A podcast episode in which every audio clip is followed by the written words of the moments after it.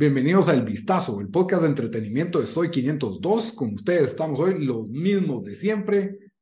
Dan, desde Washington, D.C., ¿cómo estás?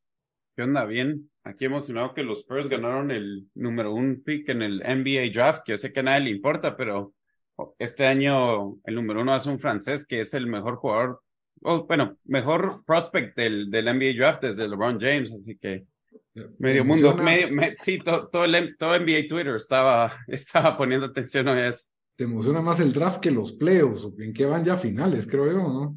Eh, sí, finales de conferencia. Ah, bueno. sí, cabal. Y Bamba desde México, Veracruz, ¿cómo te va? Desde el, ¿qué? Eh, la heroica de Veracruz, ¿cómo es que el nombre completo?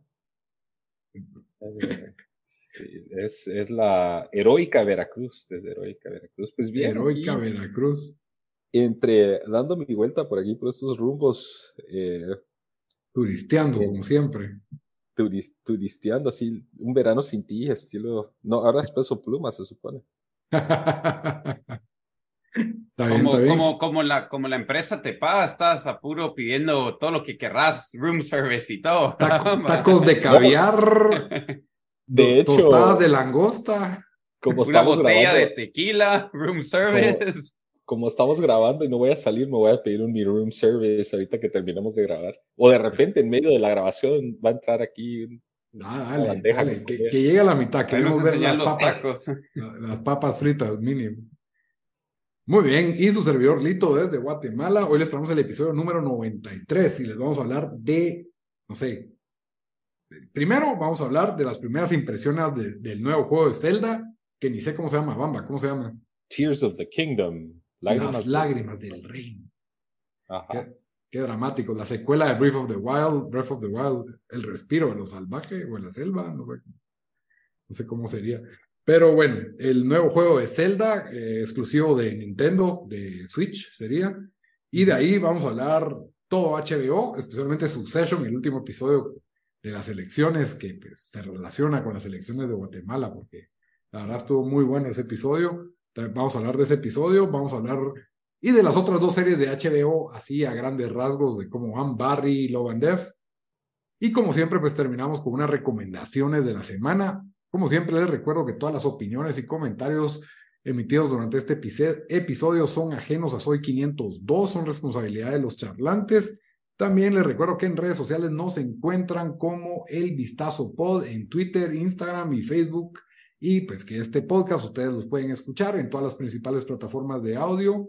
Estamos en Spotify, en Deezer, en Stitcher, en iTunes Podcast. En todos lados nos encuentran como El Vistazo. Y si a usted no le basta con escucharnos y también nos quiere ver, estamos en YouTube, en el canal de Soy 502 Ahí hay un playlist que dice el vistazo.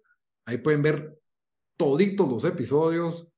Eh, denles like, comenten qué piensan ustedes de Zelda, qué piensan ustedes de su session. Nosotros feliz ahí de contestarles y dennos follow, se los agradecemos bastante si les gusta el contenido. Y bueno, Bamba, vos sos aquí el jugador de Nintendo. Contanos, ¿qué, ¿Qué, qué, trae, ¿Qué trae nuevo Zelda? ¿Esa es la edición especial de Zelda o no? Tiene un dragón. No, este se compré hace ratos cuando compré Switch con, un protector que era de Skyrim. Ah, ya, ah. ese es el original, ¿verdad? El primero. ¿Tu Switch? Sí, este es, ajá, yo compré el Switch. De hecho, la razón por la cual compré mi Switch fue para jugar Breath of the Wild. Eh, y como pues viajamos mucho, o yo viajo mucho, eh, lo uso como básicamente un Game Boy glorificado. Pero sí. Eh, ¿Vos eras fan de Zelda desde siempre? Fíjate que fue una de esas cosas, jugué eh, con, cuates que tenían Nintendo 64, jugué por partes, va, llegaba a la casa de ellos y estaban jugando Ocarina of Time o Majora's Mask. Y Ocarina fue el único que yo pasé. Me sentaba a ver y todo, y de ahí yo jugué eh, Ocarina of Time, en, cuando lo hicieron, eh, lo, sacaron una, una versión para 3DS. Que estaba Virgo, pero me costó un poquito y sí, me interneté muchas. Mm, para salir de algunas situaciones ahí, me metí internet. Solo le cuento que Bamba, cuando le toma más de cinco segundos resolver algo en un juego, YouTube es, directo. Es que ya no, ya no, ya no es como antes, Lito, ya no da el tiempo. Exacto. Pero con la lista de juegos que uno tiene ahorita, es que no es como que tenés un juego para el, para el, para las vacaciones. Tenés Pero es que entonces ya no lo estás jugando, solo estás pretendiendo. Es que, no, o sea, antes te compraban un juego de Nintendo 64, 600 pesos, y ese era, ese tenías que hacerle, ese era tu entretenimiento.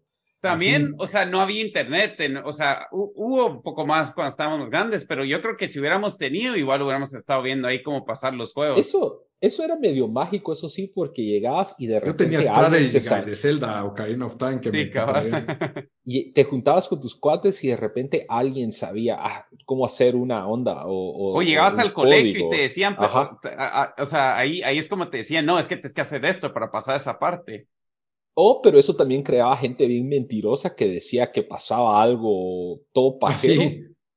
Y quedaba esa incertidumbre porque no lo podías confirmar, ¿verdad? Entonces estás como que, no sé, pero ahora pues así hizo Karina, que habieron partes como, ¿qué es el túnel de, no, el, el templo de agua? No sé qué diablos, ¿te acuerdas de ese lito? Sí, me acuerdo que había que subir unos niveles y bajarlos y todo. Yo lo probé como 10, 5 o 10 minutos y dije, no, me metí a YouTube, vi un video en YouTube cómo hacerlo.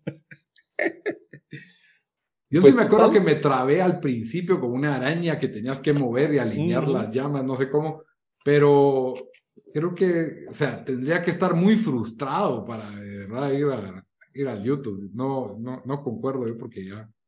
Pues eso mejor mirar un streamer pasar. Pues eso fue Ocarina, entonces de ahí Breath of the Wild empezó a recibir muy buenos reviews cuando salió, eh, ¿qué fue? 2017. Ya, por ahí. eh, y pues compré el Switch y jugué Breath of the Wild y, y se volvió uno de mis top 5 juegos favoritos mucha gente se quejó, o no sé mucha gente, pero algunas personas que eran así fanáticos de Zelda sintieron que ese mundo abierto como que se alejó un poco de, de los Zeldas de antes, porque o sea, el, eh, los otros eran como medio mundo abierto, pero no eran como Breath of the Wild. Bueno, Ocarina of Time yo me recuerdo que era bastante mundo abierto. Yo no con ningún Zelda, así que vos agarrabas al caballo y te ibas a donde se te diera la gana, y si tocabas una canción te teletransportaba, cosas así. Pues eso lo, lo, tomaron y lo expandieron mucho más en Breath of the Wild, que, o sea, incluso en, Breath of the Wild, los speedrunners podías ir directamente al castillo y tratar de matar a, o sea, obviamente tenías que hacer un montón de ondas bien fumadas y en realidad era no muy recomendado, pero o sea, si querías podías hacerlo o tratar de hacerlo. Entonces, a mí me encantó. O sea, Breath of the Wild fue uno de esos juegos que el estilo artístico increíble. O sea, los de, los de Nintendo no se hicieron, no se complicaron la vida porque saben que la consola es definitivamente una de las, no es de las más poderosas comparada con la competencia en PlayStation y Microsoft. Pero agarraron ese estilo como casi como de caricatura casi, eh, cel shaded que les dicen. Y hicieron un mundo increíble, bastante, o sea, te sentís que estás en una aventura épica. Eso fue como que lo que se sintió en Breath of the Wild. Y... ¿Qué fue tus juegos favoritos de los últimos cinco años, diría yo, ¿no? Cuando lo sí, Sí, fácil, fácil. O sea, Solo para que la gente sepa de dónde estás arrancando con esta comparación que lo pasó viendo YouTube, pero bueno. No, fíjate que le tuve más paciencia porque sí hay unos como templos que con, ah, tenés que pasar esos templos para recibir eh, unas esferas que te ayudan a agarrar más corazones para tu, vida o, más estamina. Eh, y esos templos básicamente eran un, un, rompecabezas, todos son rompecabezas, o la mayoría, porque hay otros que son de combate. La cosa es que habían unos que sí estaban verdaderamente estúpidos, entonces esos trataba y trataba. Y lo otro es que yo lo jugué mucho en aviones o en hoteles, especialmente en aviones, y entonces en un avión no puedes meterte a YouTube a, ver. Fue total que le metí como 65 horas para terminarlo, el, Breath of the Wild, y quedé con esta expectativa de Tears of the Kingdom, que lo anunciaron hace un par de años, y creo que originalmente iba a salir el año pasado a finales, y lo movieron para ahorita en este, este año y pues lo decidí, lo compré. Eh, eso sí, lo subieron, ahora valen 75 dólares. Oh, lo gran, en los de Nintendo Switch. Sí, ese... Eh, la inflación es real.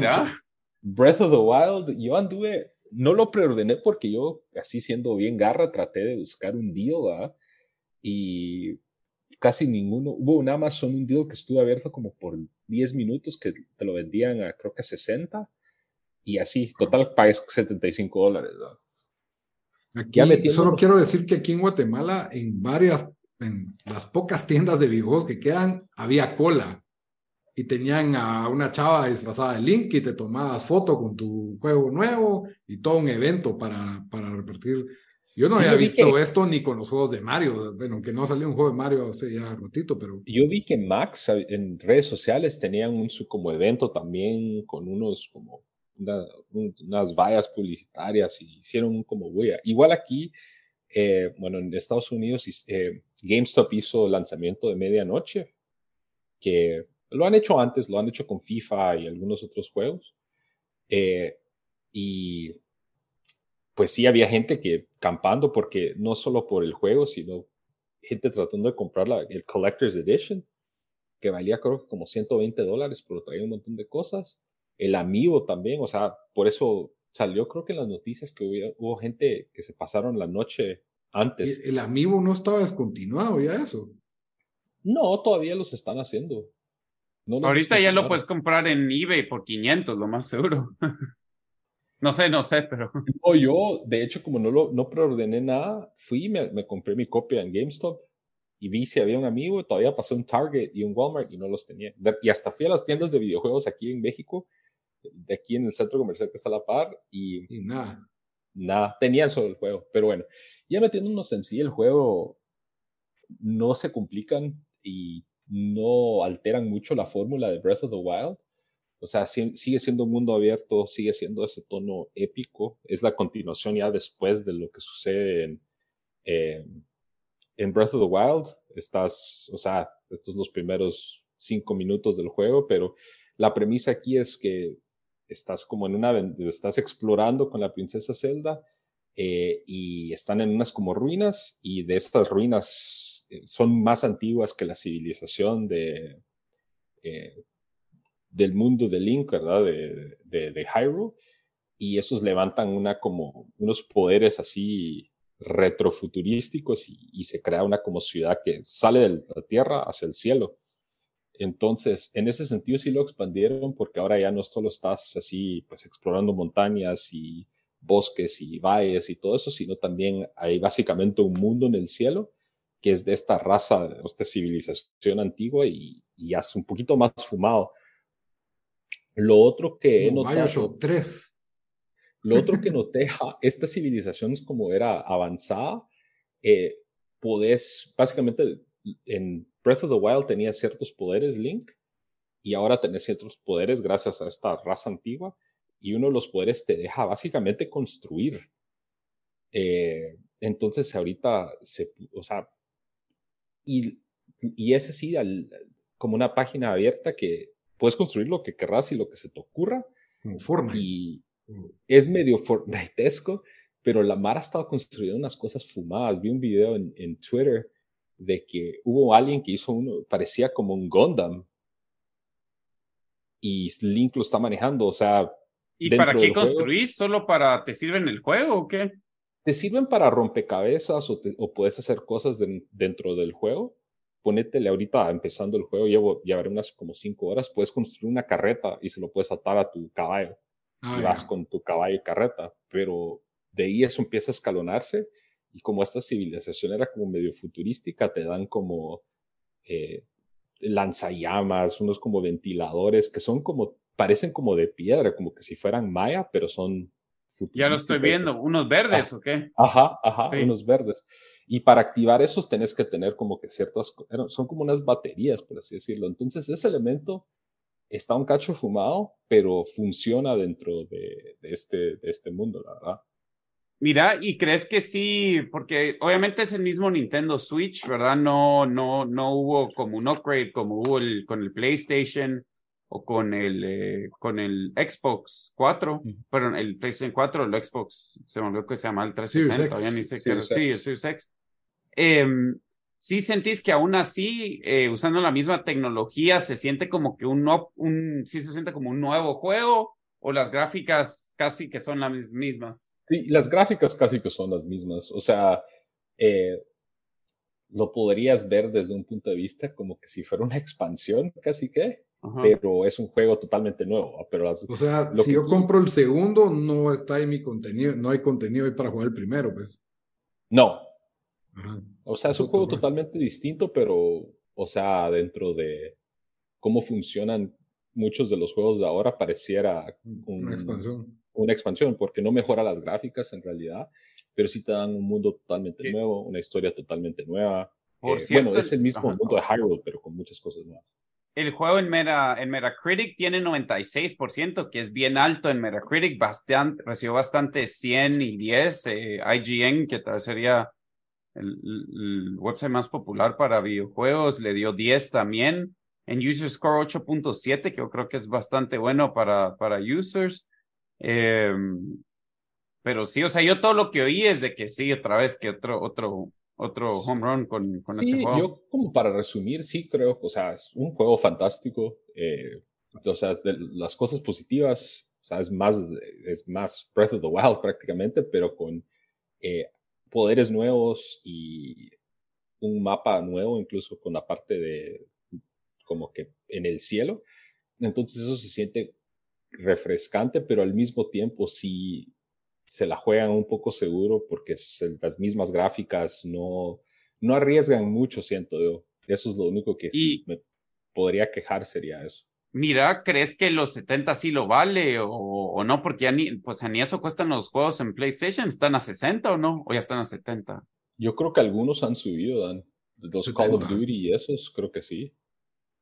Yo no me acordaba que 75, pero 70 sí me acordaba que creo que ya, ya estaban subiendo los, los así nuevos, nuevos, pero los nuevos, ajá. Como ya solo compro Game Pass, o sea, solo uso Game Pass y tal vez FIFA, que es el que... Pues sí, ¿crees que para ser el primer juego que compras de 75 sí lo vale? Sí, o sea, me hubiera enojado poner, y eso es lo, lo, positivo del mundo donde vivimos, ponértele compras, eh, cuál ha sido un medio fracaso, ese Redfall de, de Xbox que fue medio no le fue muy bien en los ratings, haber pagado 75 por eso, todo eso hubiera sido doloroso. Pero este es, la, es a lo seguro, o sea, vas a sacarle al menos, si para terminar el juego, según estaba leyendo en IGN, les tomó entre 60 y 80 horas. Bastante. Wow. Entonces sí, sí, te entre, sí vas a recibir tu valor de entretenimiento. Sí, yo me acuerdo que fue un poco que Zelda venía como de cambiar en cada consola de, de, estilo. Por ejemplo, Ocarina of Time, que había sido un mega hit, y de ahí se la jugaron con Majora's Mask, que era otro estilo por completo, ¿verdad? Como más, como más infantil. De ahí, si no estoy mal, fue Twilight Princess en el Wii. De ahí en Wii U creo que sacaron otro que... Skyward Sword. Ah, cabal. Era diferente. Entonces, pues, creo que, hay, como decís, no se la jugaron, pero yo creo que lo que innova más en estos juegos es el gameplay, siempre. O sea, como decir, si le agregan todo un modo construcción, ya se vuelve otro juego, casi que a pesar de que tenga el mismo tono, las mismas gráficas. Y es medio chistoso porque al mismo tiempo que la Mara ha hecho cosas virgas como casi que robots y como aviones y cosas así, eh, también se ponen a hacer muladas, pues hubo alguien que hizo como, parecía un hombre de jengibre y le pusieron una llama como que si fuera un pene. Y, le ataron una como manguera, entonces la llama expandía la manguera y era como que si fuera... O hay unos, eh, unos personajes que se llaman Koroks, que ellos te dan unas semillas que con eso ayudas a expandir la capacidad de carga de armas y todo eso. Entonces la Mara básicamente los ha estado torturando, los, los enjaulan o les construyen. Hubo alguien que lo, hubo uno que lo crucificaron. A la grande porque, o sea, se ve como que si lo hubieran crucificado, no lo están crucificando, pero con ese poder lo, lo básicamente lo, lo pegaron con una cruz.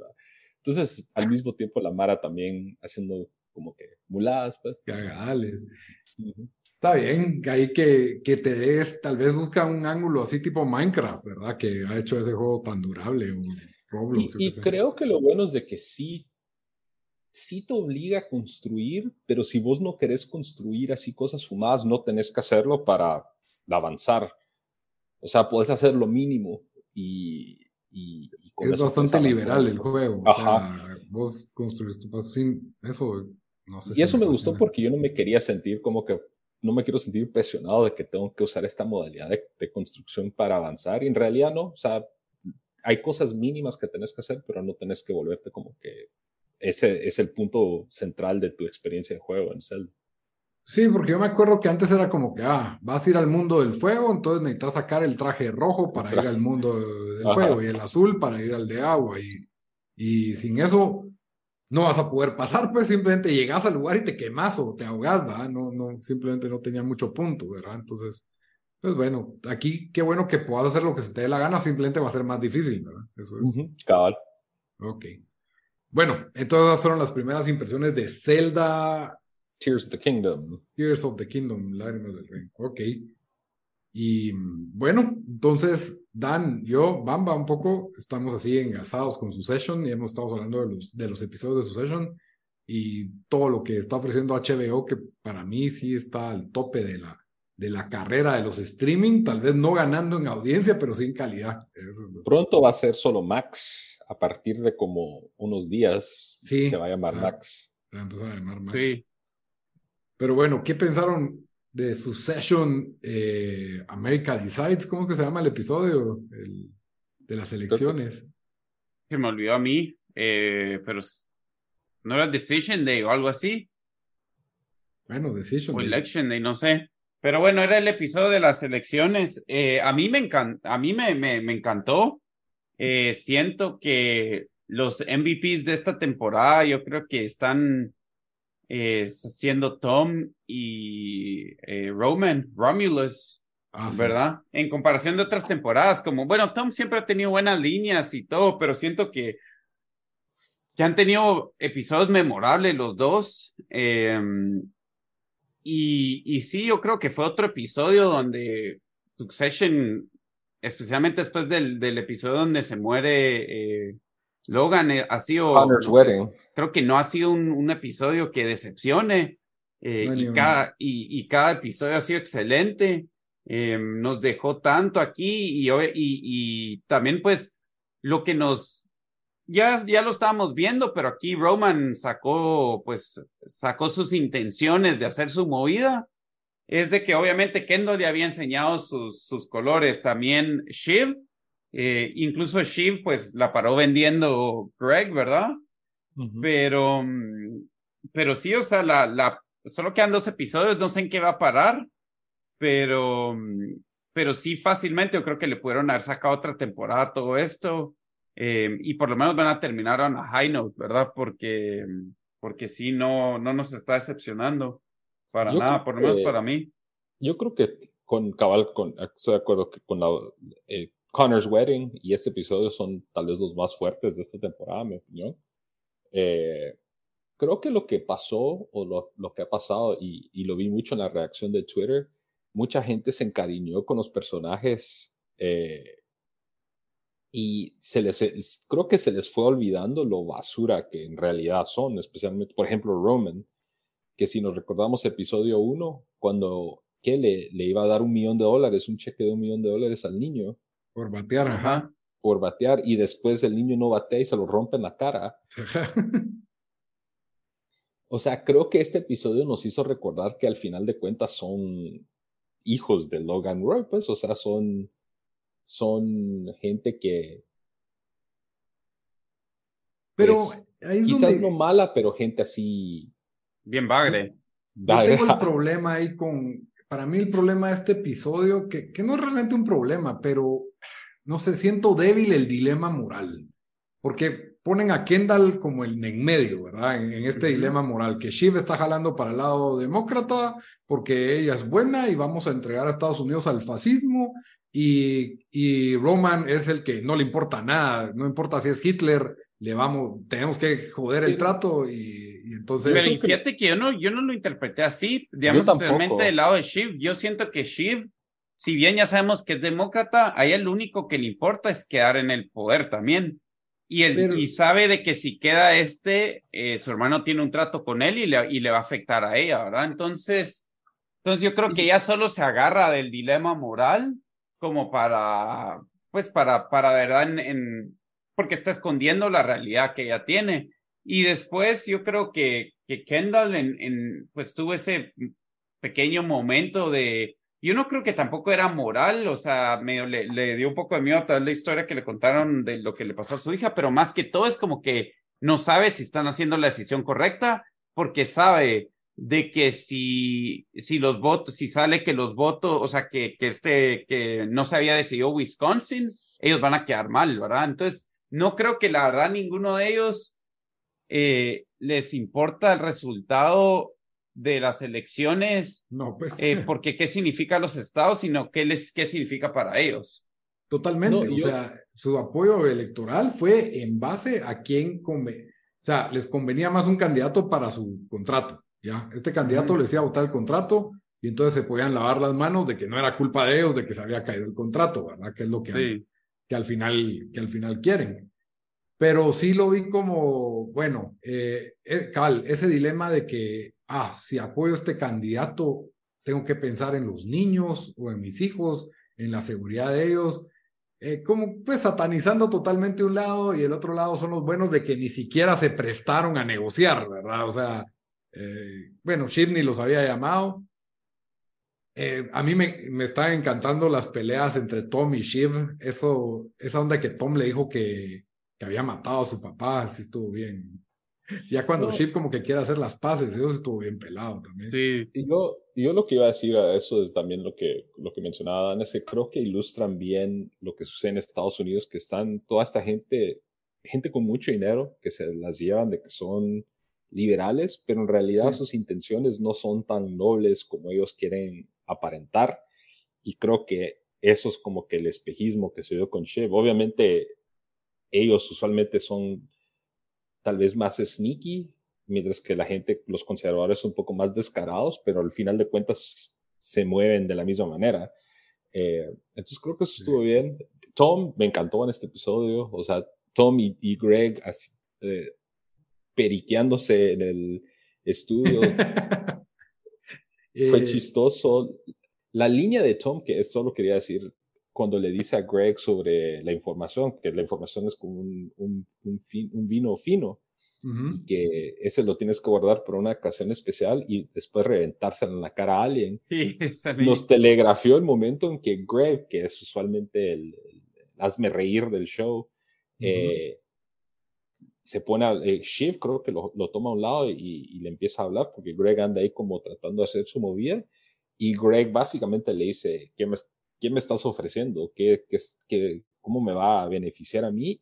Y Shiv, haciendo lo que siempre han hecho con Greg, lo, lo ignoró y lo trató como un gato, que al final le paró, eh, él le paró usando la información y se la reventó en la cara y, y, y se vio el momento que ella pues básicamente le mintió a Kendall, no habló con los, los que son demócratas y, quedó re mal, pues. Aparentemente hubo una fiesta o una chingadera que no nos pasaron entre Greg y los de Matson. Y Matson. Hubiera sido, hubiera sido tal vez en los de Sins está esa chingadera, porque aparentemente ahí también estuvo Shiv, porque ahí fue donde Tom se dio cuenta, o, o, le soltaron la información de que ya tenían a, a Shiv de doble agente ahí, ¿verdad? Entonces, por eso es de que tenía esa, esa información. Fue uno de los momentos así como de la venganza de Greg, ese así reivindicantes, ¿verdad? Shiv quedó re mal, em, Roman quedó bien, y acordemos que ellos iban a soltar. Ah, esto es lo que parece por ignorancia. Pero el hecho de que ellos digan que un presidente es el presidente no significa que sea el presidente. Ellos no lo están coronando, ellos no lo están haciendo presidente, entonces no entiendo por qué tanto, tanto problema. Y, incluso iban a dar ese como, no sé qué palabra usar, tal vez, eh, ese como análisis con un tipo ahí explicando los antecedentes, pero le, entró wasabi en los ojos y ya, no, ya no se pudo. no sé, no sé qué tanto como que ellos están no sé, lo hicieron ver como que ellos estaban coronando al rey, ellos ponían al presidente, y yo siento que no, no era tan Sí, yo creo que también lo que, lo que están enseñando con eso es de que, porque igual, o sea, dicen, bueno, si, si nos enseñamos como que está ganando, te damos un poco de momentum, pero más que todo es como que estás sellando tu, tu pase de que, hey, mira, nosotros ahorita fuimos a batear por vos, si quedas presidente, nos debes. ¿verdad? Fijo, fijo.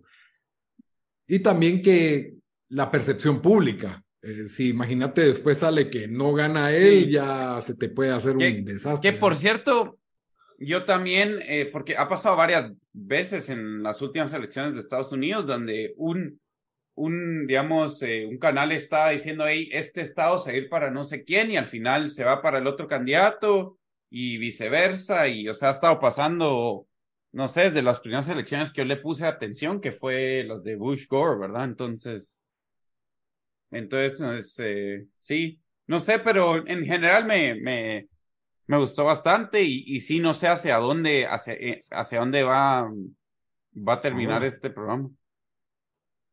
Sí, difícil, difícil, porque... Ya solo dos episodios. Ya solo quedan dos. No sé si nos van a adelantar al futuro, que es alguna técnica que están haciendo otros episodios. Por ejemplo, Barry, Mrs. Maisel, como que se adelantan de repente. Los últimos dos episodios son 20 años después o 10 años después o algo así, ¿verdad? No sé si se la. Spoiler alert para Mrs. Maisel. ah, bueno, pero ahí, ahí lo ven. No es gran spoiler.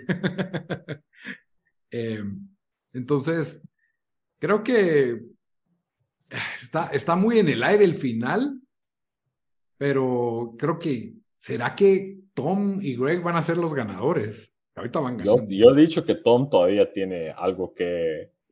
Ese es mi gallo tapado. El gallo tapado, se ha salvado. Y, y sí, si queda dentro de los hermanos, yo creo que ahí está, pues, porque la verdad es que sirvió bien en esta ocasión, hizo, hizo su chance. También me dio risa cómo lo greguió totalmente a Greg en este episodio. y ver a Greg tratando de echar a los hermanos, a los dueños de, del piso de abajo también. Sí. Fue, bien patético. Pero bueno, sí, la Ara Succession, un hit. Eh, este fue uno de los mejores episodios. Este fue el 8, ¿verdad? O el 7. El 8. El 8. 9 y 10 nos quedan. Qué nervios. Ojalá que sea de dos horas el final o algo así, la verdad, para ya cerrar la mera, la mera novela y ojalá se queden sin nada. y bueno, con Barry, Dan, ¿cómo vas con Barry? Ya, ya estamos como en el quinto episodio de Barry. Sí, el sexto creo que fue. Em, la verdad, mira, Barry creo que ah, está haciendo un poco un, un rough landing. Em, siento que es del, por lo menos, a mí no, a mí no muy me gustó el, tercer episodio, pero en la tercera temporada eh, creo que y creo que muchos opinarían que como que sí, el, el, ya se le está acabando a dónde ir con esto el, el, a la serie. Creo que fueron bastantes atrevidos en cómo terminaron esa tercera temporada. Lo que sí yo pensaba que se habían medio encajonado para esta cuarta, porque hacia dónde lo iban a llevar. Y siento que se ha sentido eso, porque ha hecho unos saltos ahí medio raros. Los últimos dos episodios yo todavía no sabía si eran por cierto, va a ser todo spoilers, ¿verdad? No sé si todavía eran, eh, si era un sueño o algo así, pero creo que sí, confirmadísimo. De repente están 10 años eh, más adelante, 8 más años adelante en, el tiempo. Y, y sí, no sé, o sea, vos creo que lo dijiste bien con, con lo que pusiste en el chat cuando estábamos hablando de esto, que es un, un buen episodio, uno malo, Em, pero por lo menos están haciendo algo diferente, no sé, siento que me siente, me, tienen todavía ahí curioso de cómo van a terminar esto y, y hacia dónde va, pero sí, ya no, no está ni cerca de, de lo que fue la serie, siento.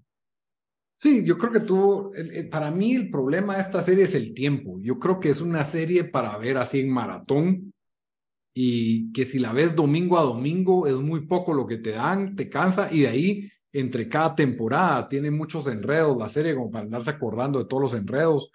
Yo creo que si es una serie para maratonear, ultra recomendada para maratonear de la 1 a la 4, especialmente las primeras dos temporadas son muy buenas. En la 3 hay algo que ya baja un poco porque pues como que están, como decís, están cerrando, están aterrizando eh, un poco forzosamente. Y en esta 4 yo siento que, cabal, hay unos episodios que son magistrales y otros que se nota que son como de, de poner piezas otra vez, como que, como que te ponen un tablero de ajedrez, que hueva, juegan y ahí lo tiran todo y lo, hay que volverlo a poner, ¿verdad? Entonces, algo así siento que está haciendo esta temporada, pero tienen cosas bien innovadoras y bien originales. Hay personajes para mí como, por ejemplo, Fudge, ahorita es otro personaje completamente diferente. Noho Hank es otro personaje que, que a mí me ha encantado cómo ha evolucionado. Eh, y Barry y su esposa, entre, entre comillas, también cómo, cómo han ido cambiando, ¿verdad? Eh, Barry ahora cristiano, todo eso, pues no sé, a mí me gustó bastante este episodio número 6 uno de los mejorcitos de la temporada, en mi opinión. El quinto no, el quinto me aburrió bastante, fue, fue muy lento.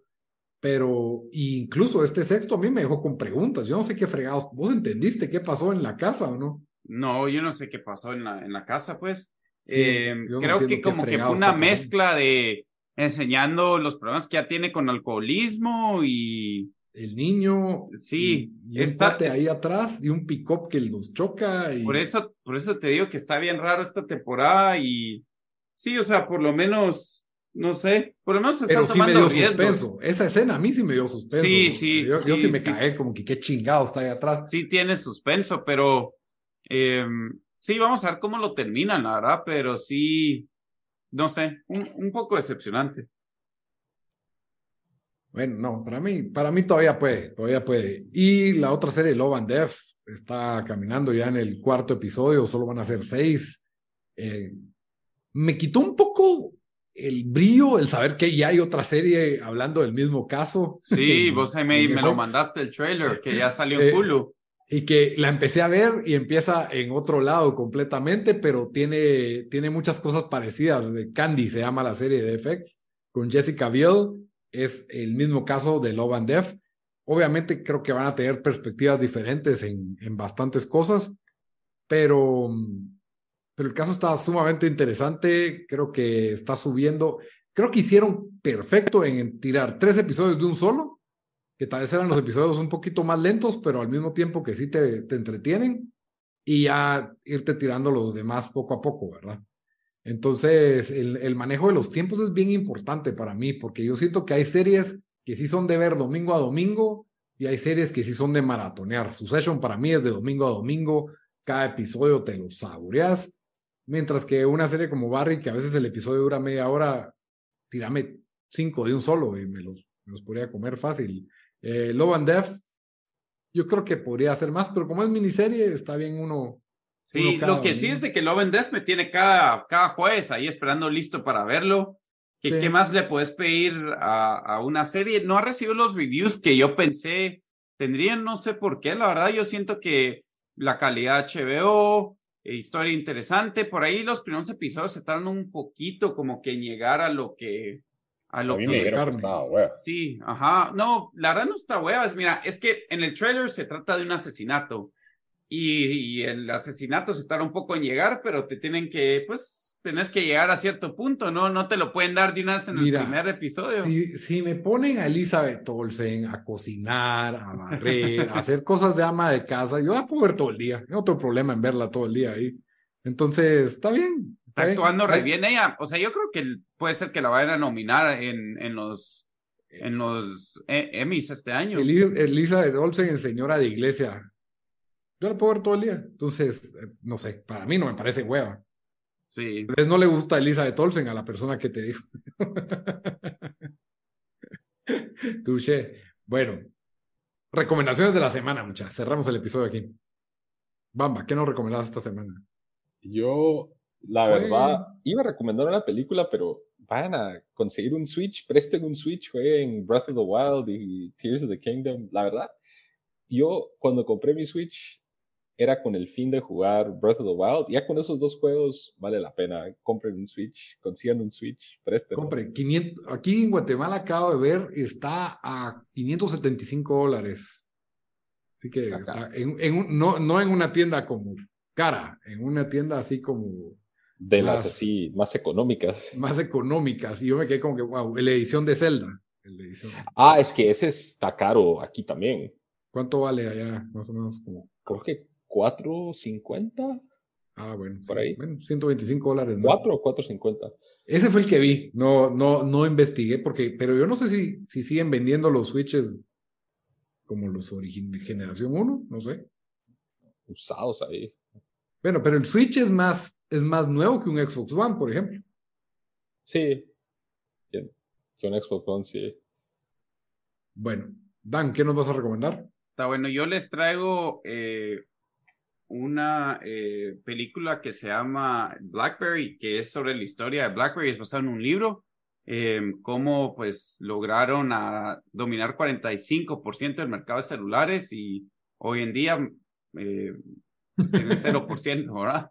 Eh, la película la escribe este cuate que es Matt Johnson, que la verdad no lo van a reconocer, eh, porque yo no lo reconocí, ha hecho algunas películas, eh, esta película la hizo IFC, eh, que tienen, que hacen indie films, eh, sale Jay Baruchel, que sí lo van a reconocer de algunas, eh, de algunas. Él salió en This is the End. Cabal, él salió en This is the End, salió también en el, en el reboot de ese, ah, ese show de comedia de Canadá. Eh, ¿Cómo es que se llama el, el chucha, lo ando buscando ahorita?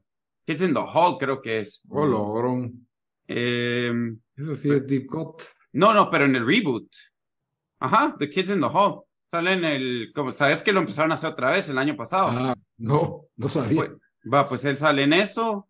eh, y en Tra- Trailer Park Boys también, que es una serie animada. Ah, eh, ya sé quién es. Él, para mí él es famoso por cómo se llama la película de guerra chistosa. Tropic Thunder. Tropic Thunder, sí. Él sale ahí también, Bueno, Y también sale Glenn Howerton, que es el de It's Always Sunny, que es Dennis en It's Always Sunny. Eh, la película me encantó. Yo creo que va a ser una de las mejores películas que he visto este año. Eh, por eso es medio comparable con Air, eh, eh, pues por el hecho que hablan de, de algo que pasó en los, que algo que de verdad pasó, que es de una empresa. Pero yo siento que ya después de esta la vi hace como cinco días y, y Air después la vi hace dos, tres semanas. Siento que Blackberry me está gustando un poco más. Creo que la historia es más, más compacta, eh, me da más risa. Eh, Dennis ha hecho una actuación excelente. La, pues Dennis, quería, eh, Glenn Howard ha hecho una actuación excelente. Es, es de esas películas que sí les recomiendo a todos. Es, es, es, no solo es la historia interesante y creo que algo que todos vamos a poder reconocer, pero tiene bastantes momentos de comedia. Y, sí, vayan a verla, está en el cine, no sé en qué servicio de streaming va a estar, la verdad, después de que esté en el cine. Eh, lo voy a buscar ahorita que Lito es su recomendación, pero eh, Blackberry, eh, película, eh, muy buena. Ok, sí he oído re buenas críticas, pero Sí, mira, en IMDb tiene 7.9 y en Rotten Tomatoes, déjame ver cuánto tiene. En Rotten Tomatoes tiene eh, 98% de los críticos con 125 reviews y 91% de la audiencia, o sea, bastante bueno. Yo, yo honestamente me atrevería a decir que es una que, que tal vez hasta va a recibir más de alguna na- nominación a esta película. Así Sí, es- saliste de Air, así saliste de Air. Pero las dos fueron buenas. ¿Qué puedo decir? Dan le gustan las películas que son anuncios de empresas, mucha, ya me Pero cuenta. este qué anuncio va a ser si, si, si, BlackBerry ya ni teléfonos hace. Es más, cualquier cosa te enseña lo estúpido que fueron. Pues sí. Entonces, pero no, sí. yo siento que, es, que, que, que están buenas. A mí me gustó. La sentí demasiado feel good, pero está buena. La verdad es que sí es. Y esta es más corta también, la de BlackBerry. Cabal, se me hace más, se me, me llama la atención más porque se me hace como más dark, porque es como Panam, pues ya no Ok, está. aquí está. Ya casi no Eh, está. BlackBerry va a estar streaming en HBO Max. eh, de- eh, no dicen cuándo, pero como que después de que se acabe, de que salgan los cines. Está Así bien. ahí estamos. Esa es la verdad es que sí, sí la voy a ver. Sí la voy a ver en, en streaming, porque en el cine no está. Aquí en el cine estamos esperando La Sirenita y Rápido y Furioso, ¿no? Sí, X. cabal. ¿Y qué más nos falta en el cine? Ah, por ahí está, todavía está John Wick 4, increíblemente. Evil Dead, Guardianes de la Galaxia, El Exorcista del Papa, que no la he visto, pero bueno. Pero bueno, mi recomendación de la semana. ¿Se acuerdan que un, hubo un episodio que sentíamos que no teníamos mucho que hablar y hablamos del Indian Matchmaker? Sí. Pues mi recomendación de la semana ahora es el Jewish Matchmaker. Eh, que lo vi que Ah, está en, yo lo vi eh, también. está en Netflix. Eh, tienen pues una serie, ahora no tenemos a Cima de Mumbai, sino que tenemos a una señora que no se me quedó el nombre, pero se parece a Elaine, así idéntica. Sí, ¿verdad que sí? se tiene como que a ser prima o algo así.